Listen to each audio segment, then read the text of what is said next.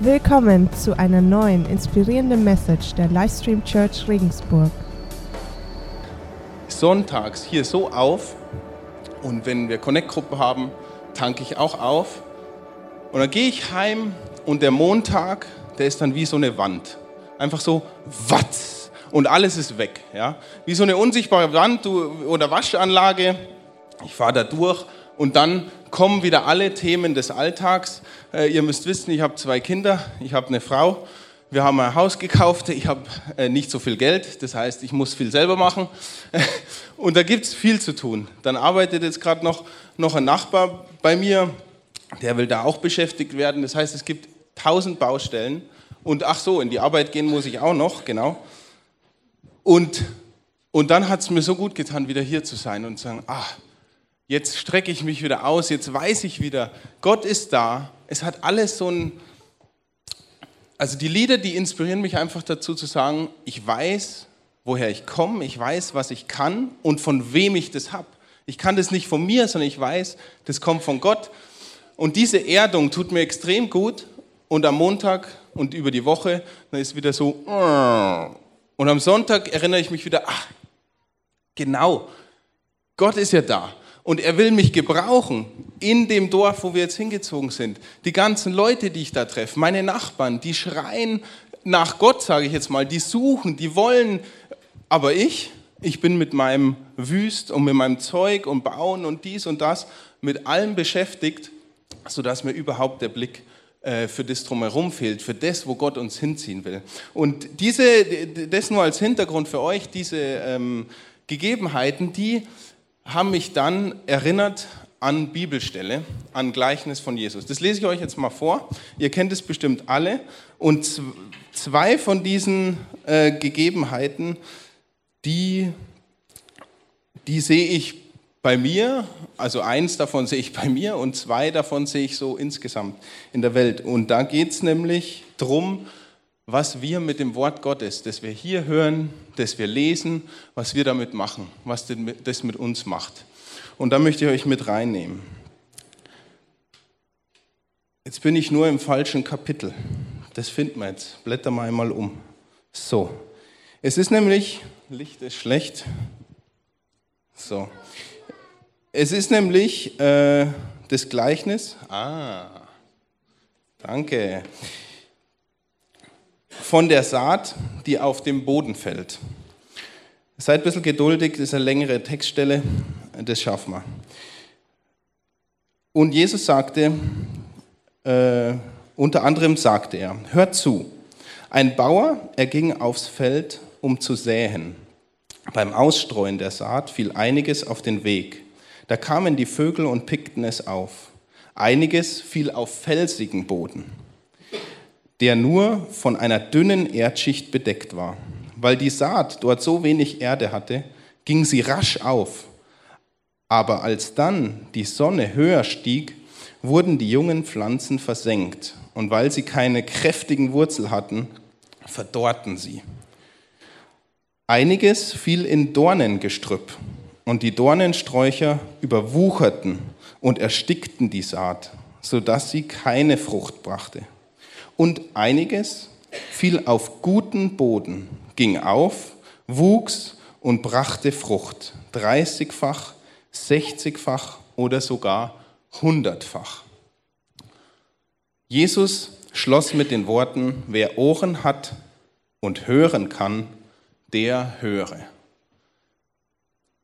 Und die Jünger, die haben ihn angeschaut, die müssen ihn angeschaut haben wie so ein, wie ja, wie so, ein, wie so eine Lokomotive.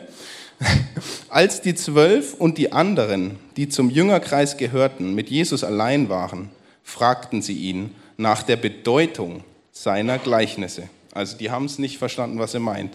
Und Jesus war so gnädig und hat es erklärt.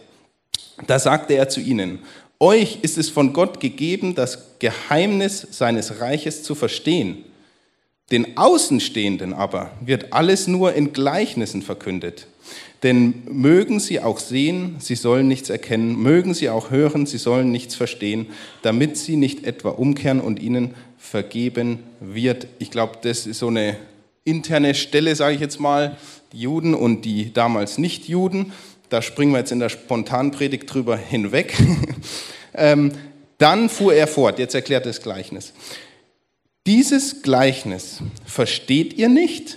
Wie wollt ihr dann überhaupt Gleichnisse verstehen? Und jetzt erklärt das, der Bauer sät das Wort. Das heißt, im Gleichnis steht immer eine Sache für was im echten Leben. Und die Samen, die der Bauer aussät, das ist das Wort. Also das ist letztendlich Gottes Wort, das wir hören, das wir lesen und die gute Nachricht, die da eben drin steht. Vom Evangelium, vom Jesus, der für uns gestorben ist, für uns wieder auferweckt worden ist und der uns Leben geben möchte. Leben in Fülle, hier und jetzt. Ein Leben, das, wie es hier im Gleichnis heißt, Frucht trägt. 30-fach, 60-fach oder 100-fach. Wie die Frucht ausschaut, dazu kommen wir noch. Auf jeden Fall, also es war jetzt eine steile Aussage, ich hoffe, äh, da kommen wir noch dazu. Auf jeden Fall, der Bauer sät das Wort. Und jetzt erklärt er diese vier Sachen. Einmal haben wir gelesen, fällt es auf dem Weg, einmal fällt es in äh, dünne Erde, einmal fällt es ins Dorngestrüpp und einmal fällt es auf guten Boden. Bei einigen Menschen ist es wie mit der Saat, die auf den Weg fällt. Das Wort wird gesät, doch sobald sie es gehört haben, kommt der Satan und nimmt das Wort wieder weg, das in sie hineingesät worden ist. Bleiben wir hier kurz stehen. Das Wort wird gesät. Wir hören, oder viele Leute hören von Jesus. Ja, wir wachsen in einem christlichen Land auf. Jeder kennt die Kirche. Jeder weiß, ja, da ist, da, die reden von einem Gott, die reden von einem Jesus. Wenn man vielleicht einen engagierten Religionslehrer hatte, da hat man sogar was von Jesu Tod gehört und was das für unser Leben bedeutet. Aber wenn das auf den Weg fällt und die Vögel kommen, in dem Gleichnis stehen die Vögel hier für Satan, sie picken es auf und es ist alles weg. Und es kommt mir so vor, als wäre das in unserer ich sag mal, reichen Gesellschaft so, in unserer wohlständigen Gesellschaft, dass das, selbst wenn man was hört, es wird aufgepickt. Zack, zack, zack, die Körner wieder weg. Leute kommen hier rein, hören vielleicht was, aber es ist eins von vielen Dingen. Es ist zwar das Gute, es ist die Saat, es ist Gottes Wort und es weiß der Satan auch. Und genau das Korn wird weggepickt. Vielleicht ging es dir in deinem Leben so, und es musste oft gesät werden, dass Frucht getragen hat. Oder du denkst dir, hm, stimmt, ich habe es schon oft gehört, aber wo ist die Frucht in meinem Leben? Die Saat ist, die ist noch gar nicht aufgegangen. Und es wurde immer wieder weggepickt. Die zweite Erklärung, das ist die dünne Erde. Bei anderen ist es wie mit der Saat, die auf felsigen Boden fällt. Wenn Sie das Wort hören, nehmen Sie es sofort mit Freuden auf. Aber Sie sind unbeständige Menschen, Pflanzen ohne Wurzeln. Sobald Sie wegen des Wortes in Bedrängnis geraten oder sogar verfolgt werden, wenden Sie sich wieder davon ab. Also wir hören das Wort und denken, ja, genau das, was ich brauche. Zack, äh, aufgenommen, die Saat geht auf und dann schreibt Jesus, äh, sagt Jesus hier aber, aber wenn Bedrängnis kommt oder Verfolgung, das sehe ich jetzt hier bei uns gerade zum Glück noch nicht so heftig. Wir sind noch in einem freien Land, wo wir predigen können, wo wir Gottes Wort lesen und beten dürfen, wo alles, äh, alles erlaubt ist. Aber diese Bedrängnis kann auch hier schon sein, ja, in Ansichten am Arbeitsplatz etc. Und diese Bedrängnis führt dazu, dass wir alles wieder fallen lassen, wie eine heiße Kartoffel. Und jetzt kommt der Abschnitt, der mich ein bisschen bewegt hat ähm, und der vielleicht auch ganz stark auf unsere Gesellschaft hier zutrifft. Und das ist eigentlich sehr fatal. Der dritte Boden, wieder bei anderen ist es wie mit der Saat, die ins Dornengestrüpp fällt. Sie hören das Wort, doch dann gewinnen die Sorgen dieser Welt, die Verlockungen des Reichtums und andere Begierden Raum und ersticken das Wort. Und es bleibt ohne Frucht. Und das ist das, warum ich gesagt habe, das ist das Dramatischste eigentlich. Das Wort bleibt ohne Frucht. Der Same, der in die Erde fällt, er soll ja Frucht bringen. Das ist da der Grund, warum Jesus auf die Welt gekommen ist. Er ist gestorben wie ein Samenkorn, das in die Erde fällt, kaputt geht, eigentlich verrottet, aber ein kleiner Keim, der entsteht da drin. Und er wächst und an dem Keim ist die Pflanze und sie bringt viel Frucht. Jesu Tod am Kreuz, das ist der Same, der in die Erde fällt. Er stirbt für uns, er steht wieder auf, der Keim kommt aus der Erde und die Frucht, das ist unser Leben. Das ist unser Leben und die Dinge, die wir durch den Heiligen Geist in unserem Leben tun und wirken. Wie wir quasi ihm folgen und die Dinge tun, die wir tun sollen. Zum Beispiel ein Herz für den Nachbarn haben, seine Bedürfnisse sehen. So wie es bei mir jetzt gerade der Fall ist, wo ich mich im Lobpreis daran erinnert habe, so wow, so viele Menschen eigentlich um mich herum, die, die dich vielleicht sogar schon suchen oder aber auch noch gar nicht kennen. Und Jesus führt hier einige Gründe auf, warum das passiert. Und da muss ich ehrlich sagen,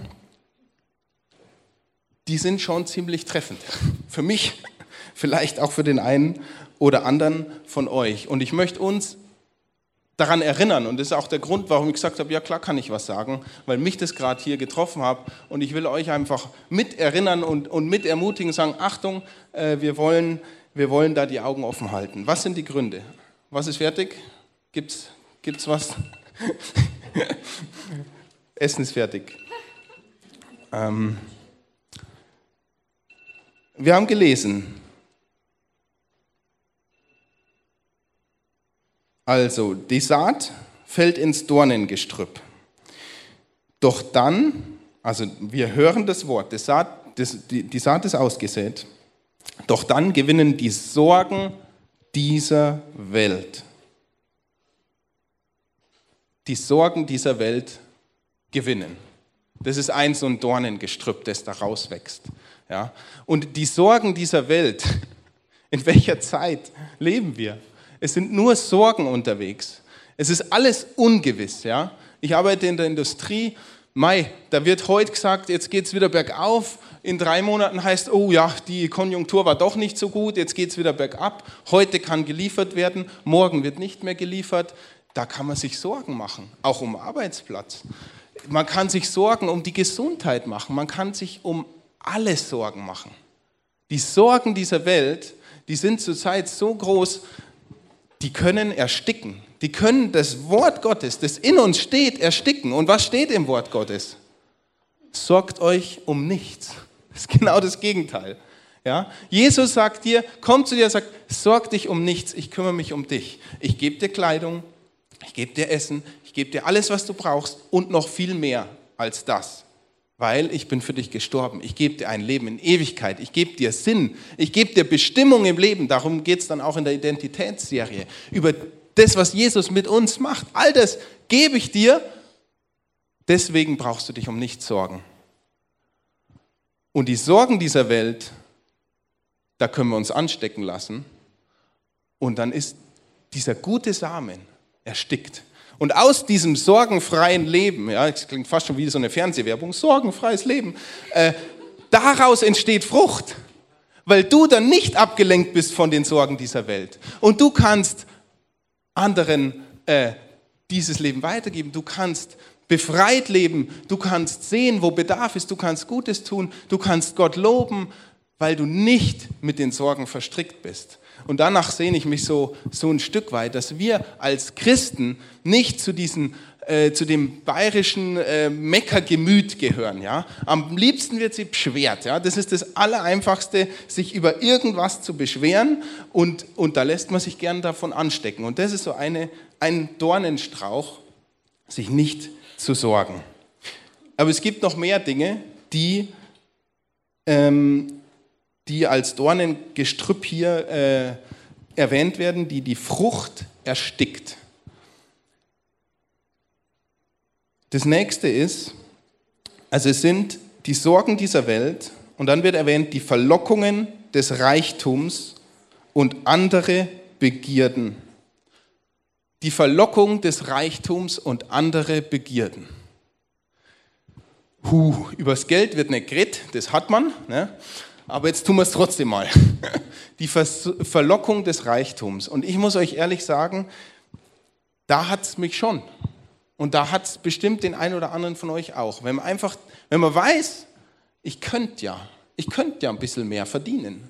Ich muss ja nur dem Vorgesetzten ein bisschen imponieren und dann auch den Weg einschlagen und dann verdient man mehr. Oder es sind eher die materiellen Dinge, wenn man eh schon das Geld hat, sagt man, ah, das kann man noch und das kann man sich. Oder man beschäftigt sich auch, auch einfach mit diesen ganzen Dingen und es verlockt einen.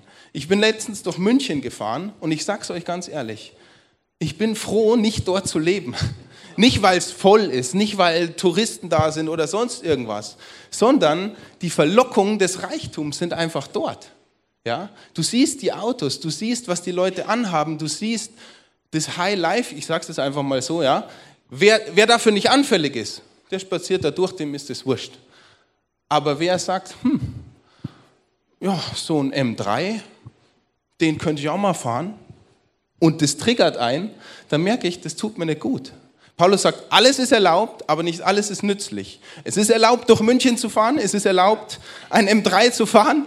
Für mich persönlich ist es nicht nützlich, weil für mich ist es eine Verlockung des Reichtums, dass ich sage, ah, das ist meine Identität, da hänge ich mich drauf, das will ich haben und die Bibel sagt noch andere Begierden. Also wenn du sagst, Geld, Reichtum oder irgendwelche Statussymbole, das rutscht meist einen Buckel runter, du bist gesegnet, das ist sehr, sehr gut es gibt andere Begierden auch noch. Alles Mögliche, was uns in den Bann zieht, was nicht von Gott ist, was nicht sein Geist dir gibt, was nicht im Wort ist. Das ist eine Begierde, die hat dein alter Mensch, die ist in dich hineingepflanzt und der, der, Satan versucht, die zu befeuern. Das sind die Dornen, die links und rechts von dir wachsen und die das Wort ersticken. Du kannst einen ganz einfachen Test machen. Ermutigt mich die Bibel dazu, diese Sachen zu verfolgen und zu tun? Gut. Wenn nicht, Dornen. Ganz einfach. Die können uns ersticken und das Wort in uns ersticken und abwenden von dem. Bei mir ist es auch zurzeit, äh, auch, ich muss ganz ehrlich sagen, die, die Baustelle und das Rödeln. Ja? Wenn ich was finde, was ich gern machen will, dann habe ich Scheuklappen und dann geht es genau in diese Richtung. Und dann wird marschiert und dann wird Familie vergessen und dann wird Wort Gottes vergessen und stille Zeit vergessen und alles vergessen, dann wird einfach marschiert. Ist eine gute Eigenschaft, wenn man in der Predigtvorbereitung ist. ist eine schlechte Eigenschaft, wenn man Begierden hinterher rennt. Ja, Haus braucht man oder eine Wohnung braucht man, aber es ist nichts, was unser Leben konsumieren soll oder konsumieren muss oder darf es erstickt uns. Und mein Gebet für mich und auch für alle anderen, denen es heute so geht, ist, dass wir frei sind, dass wir echt frei davon sind und uns auf Gott ausrichten und diese Dornen absensen. Muss ich mir jetzt auch noch kaufen. Eine stabile, starke Motorsense, weil bei uns wachsen die Dornen. Jetzt im Mai, der Sommer ist gekommen, wir sehen nicht mehr aus dem Fenster raus. Alles äh, rausgewachsen. Das ist echt erstaunlich. Und, bitte? Besser mit der Wurzel, ja. Äh, oh, da kannst gerne mal kommen. Kannst du unser, unser Grundstück entwurzeln. Sehr, sehr gern, aber dann sehe auch was Gutes danach, ja. Weil sonst kommt es gleich wieder alles. Wir wohnen am Waldrand, da, da kommt alles, sage ich euch. Da kommt alles. Also, die Verlockung des Reichtums und andere Begierden. Die ersticken es. Und das Schlimme, was ich vorhin gesagt habe, und das ist auch, was ich nicht mir wünsche für mein Leben, und das ist eigentlich, was, was, was der Feind der Kirche ist, der Feind des, der Gemeinde ist, der Feind des, der Braut, ja, von uns, die wir zu Jesus gehören. Wir sind hier und bringen keine Frucht. Das ist das, ist das, das schwierige Thema. Weil Gott ist, äh, Jesus gekommen und gestorben, damit wir Frucht bringen, damit wir das raustragen, damit wir Botschafter von ihm sind und Botschafter von seiner Versöhnung. Und diese Fruchtbibelstelle, was ist jetzt die Frucht von, von, äh, von dem, was Gott in uns wirkt, die findet man noch. Und dann reicht's, oder? Dann nehmen wir das einfach mit in die Woche. Wir können auch noch länger, wie ihr wollt. Ähm, an mir soll es nicht scheitern. Passt. Dann können wir aufhören, oder? Das reicht schon. genug. Äh, ach so, nee, stopp. Das Beste habe ich ja jetzt äh, falsch, aber das muss ich nicht vorlesen. Da gibt es ja noch das vierte. Der Same fällt auf guten Boden. Und es geht auf und bringt viel Frucht. Und wer hat den Boden geschaffen? Gott. Nicht wir. Wir bringen nicht die Frucht. Jesus macht die Frucht in uns. Und das ist das, ist das so Entscheidende. Es ist nicht das, was wir wirken. Und jetzt äh, lesen wir kurz noch im, wenn ich mich nicht täusche, Philippa, okay? Ah, das war auch im Philippa, gell?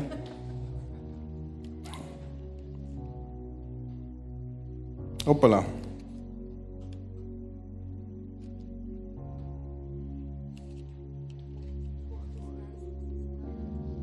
Ja, das meinte ich nicht. Ich wollte was anderes, aber das ist auch gut. Wir nehmen alles.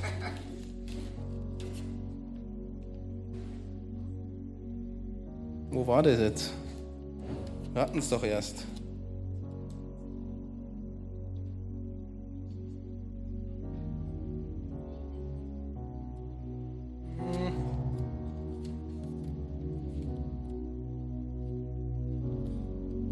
Gut. Dann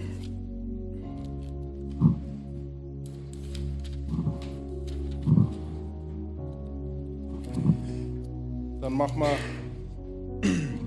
dann machen wir den Galata. Der ist, da geht es auch um Frucht. Ist auch gut. Okay?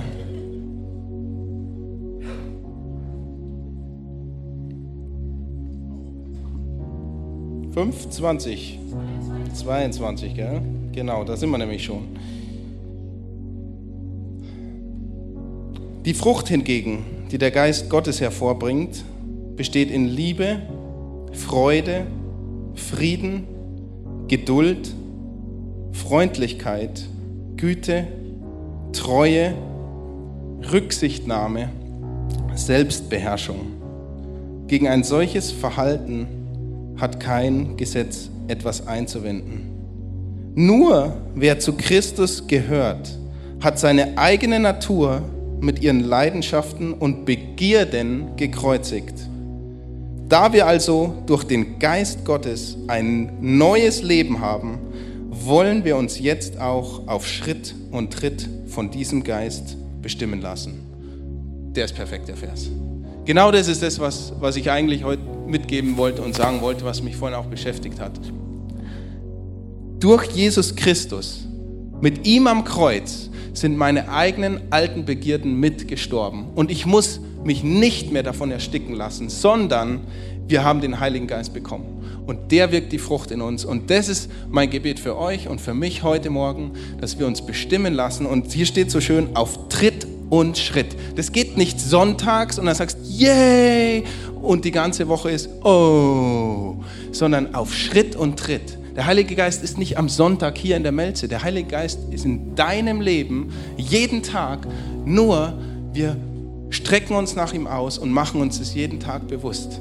Und dann kommt Frucht. Und diese Frucht, die ist ja, also die ist ja gigantisch. Wer will Liebe, Freude, Friede, Geduld, Freundlichkeit, Güte, Treue, Rücksichtnahme, Selbstbeherrschung, das sind alles Dinge, die Gott uns schenken will, die Jesus und der Heilige Geist in dir wirken will.